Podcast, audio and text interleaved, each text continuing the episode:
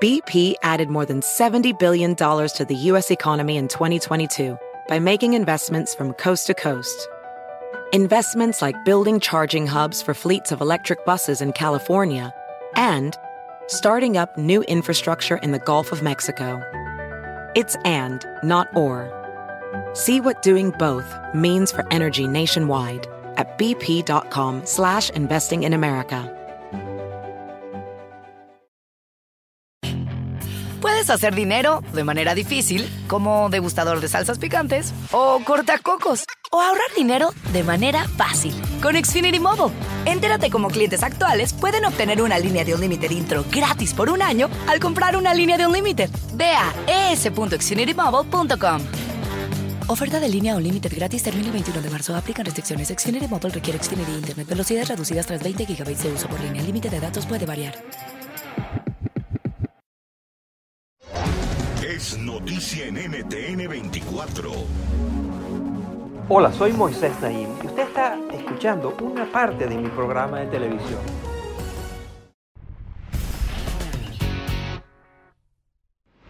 Un creciente número de países está utilizando activamente las nuevas tecnologías para monitorear, controlar, seguir a sus ciudadanos. Un estudio del Fondo Carnegie para la Paz Internacional encontró, por ejemplo, que al menos 75 países, de 176 países que fueron investigados, están utilizando la inteligencia artificial con fines de vigilancia masiva de la población. Esta es solo una de las tácticas que emplean los autócratas, los gobiernos tiranos del mundo para llevar a cabo lo que mi invitado de hoy llama represión digital. Su nombre es Steven Feldstein trabaja en el Fondo Carnegie para la Paz Internacional, donde es un experto en temas de democracia, tecnología, derechos humanos y política internacional. Anteriormente había trabajado en el Departamento de Estado de los Estados Unidos y fue el responsable del desarrollo de políticas para África para asuntos laborales internacionales y temas de libertad religiosa. También trabajó en la Agencia Estadounidense para el Desarrollo Internacional, conocida como USAID, y asesoró al Comité de Relaciones Exteriores del Senado de los Estados Unidos. Su más reciente libro se titula El auge de la represión digital, cómo la tecnología está moldeando el poder, la política y la resistencia. A continuación, Steve Feldstein nos revela la diversidad de herramientas tecnológicas que están empleando los autócratas para reprimir y controlar a sus poblaciones. Miren.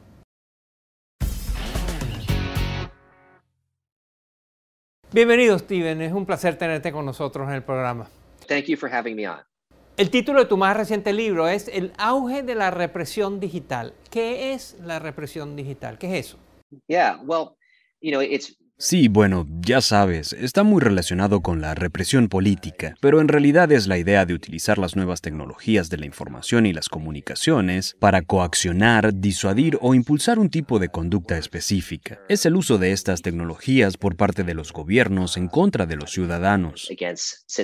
Ha identificado cuatro estrategias de vigilancia que los gobiernos suelen utilizar, de monitoreo, de control, de vigilancia de la gente. Háblanos de esto. Ya. Sí, una es la vigilancia. Podría ser el uso de herramientas de vigilancia masiva como tecnologías de reconocimiento facial o lo que se conoce como ciudades seguras, donde una variedad de sensores monitorean los movimientos de la gente pero también podría ser el uso de spyware o de programas de computación espías por parte de las fuerzas de seguridad del Estado para identificar a las personas o rastrear sus movimientos. Se trata de una gama bastante amplia de diferentes herramientas, pero la idea es recoger datos sobre las personas para saber más sobre ellas sobre sus comunicaciones, con quién están hablando y lo que están diciendo. La segunda estrategia es la censura, y eso comprende desde el gran cortafuegos, como se le conoce a las tácticas del gobierno chino para regular la Internet, hasta un bloqueo más discreto de determinados sitios web o aplicaciones. La tercera estrategia es la desinformación. Esto es esencialmente la manipulación de la información por parte de diferentes gobernantes para intimidar y acosar a los opositores, así como para difundir propaganda falsa. Por ejemplo, en Filipinas, el presidente Duterte ha perfeccionado una máquina de desinformación que le permite atacar a sus oponentes, desviar las críticas y propagar políticas que violan los derechos humanos de formas bastante terribles. Y luego, en el cuarto lugar, están los cortes de Internet, que es esencialmente la interrupción de la conectividad. ya sea suspendiéndola completamente o limitando drásticamente la velocidad de comunicación y demás.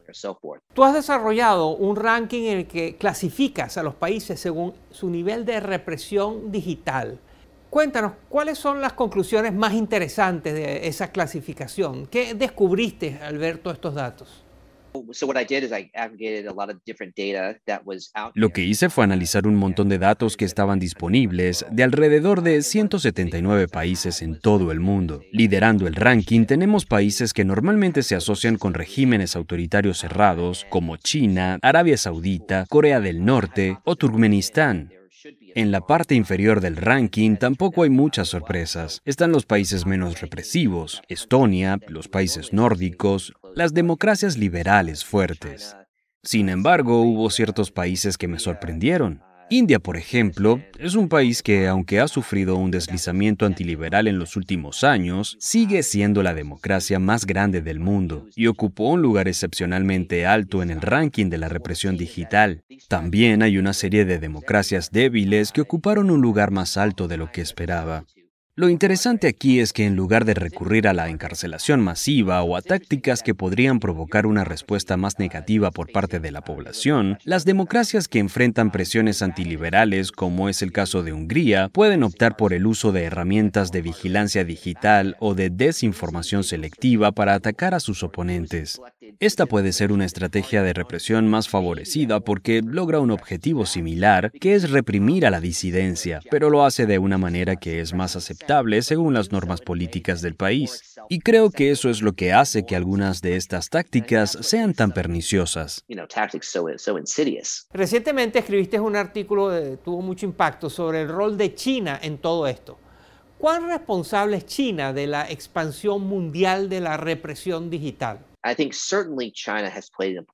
Creo que China ha desempeñado un papel importante estableciendo un modelo de comportamiento. Otros países dicen, bueno, si China está haciendo esto, ¿cómo podemos hacerlo nosotros? También han proporcionado tecnologías que permiten ciertos tipos de vigilancia y censura a un bajo costo. Sin embargo, cuando se trata de promover y propagar estrategias autoritarias de control digital, creo que esa teoría ha sido un poco exagerada. Cuando le pregunto a los políticos, oficiales de inteligencia, funcionarios de gobiernos y miembros de la sociedad civil si China está directamente proveyendo estos equipos con el fin de fomentar la represión digital, la respuesta es no. Me dicen, existen otras dinámicas en juego, tiene que ver con nuestras propias políticas. Así que China es un facilitador en ciertos casos, pero no es el único responsable. De hecho, hay muchas otras empresas en democracias como Israel, Estados Unidos y Europa Oriental que también proveen este tipo de equipo digital, que es utilizado para estas estrategias. Como sabemos, la inteligencia artificial lo está cambiando todo, está impactando todo tipo de actividades, de sectores, incluyendo la represión del Estado, la represión de los gobiernos. Cuéntanos cómo la inteligencia artificial se está utilizando por los gobiernos para reprimir a la gente.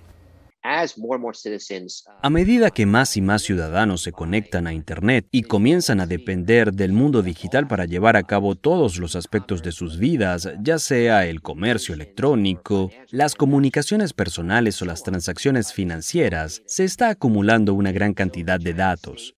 El Estado chino y otros se han preguntado cómo podemos aprovechar esta nueva información para apoyar nuestros objetivos políticos y represivos. Así han surgido algoritmos que examinan estos datos en busca de diferentes patrones que permitan identificar a individuos que son críticos del gobierno o incluso encontrar vínculos entre ciertos tipos de personas que potencialmente representen un desafío para el régimen, ya sea por su origen étnico o por su ubicación geográfica. Pero lo que ofrecen estas nuevas herramientas de inteligencia artificial es un mayor nivel de precisión para examinar una cantidad masiva de datos que no se podría conseguir con operadores humanos.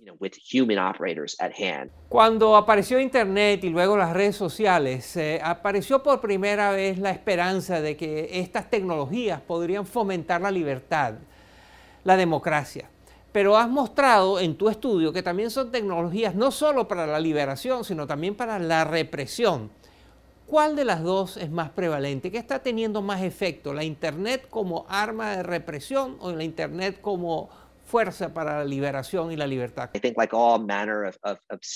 Considero que como con todo tipo de discurso hay usos positivos y negativos. Creo que lo que me preocupa de las redes sociales en este momento es que hay un sesgo estructural, casi una predilección incorporada en la plataforma por acelerar y expandir el discurso negativo, extremo y polarizante. Los llamados archivos de Facebook, que fueron filtrados recientemente por una ex miembro de la compañía, hablan de todas las repercusiones nocivas que vemos alrededor del mundo desde cómo los cárteles de la droga en México usan Facebook para contratar asesinos, hasta cómo los traficantes de personas en Medio Oriente utilizan la plataforma. Yo creo que no podemos seguir mirando estos sucesos como casos aislados. Creo que hay algo inherente, al menos en términos de los incentivos económicos, que están moviendo a las redes sociales en direcciones cada vez más perjudiciales. Steve Feldstein es un experto en la relación de la tecnología con la democracia y los derechos humanos. Su más reciente libro se titula El auge de la represión digital. Muchas gracias, Steven, por estar con nosotros. Ha sido realmente interesante. Thanks for having me. I appreciate it. Esto es Efecto Naim. Lo puede ver todos los domingos por NTN 24 a las 6 de la tarde en Washington a las 6 de la tarde en Bogotá y a las 3 de la tarde en Los Ángeles. Across America, BP supports more than 275,000 jobs to keep energy flowing. Jobs like building grid-scale solar energy in Ohio and producing gas with fewer operational emissions in Texas. It's and, not or. See what doing both means for energy nationwide at bp.com slash investing in America. Puedes hacer dinero de manera difícil, como degustador de salsas picantes, o cortacocos, o ahorrar dinero de manera fácil con Xfinity Mobile. Entérate cómo clientes actuales pueden obtener una línea de un límite intro gratis por un año al comprar una línea de un límite. Ve a es.xfinitymobile.com. Oferta de línea o límite gratis termina el 21 de marzo. Aplican restricciones. Xfinity Mobile requiere Xfinity Internet. Velocidades reducidas tras 20 GB de uso por línea. El límite de datos puede variar.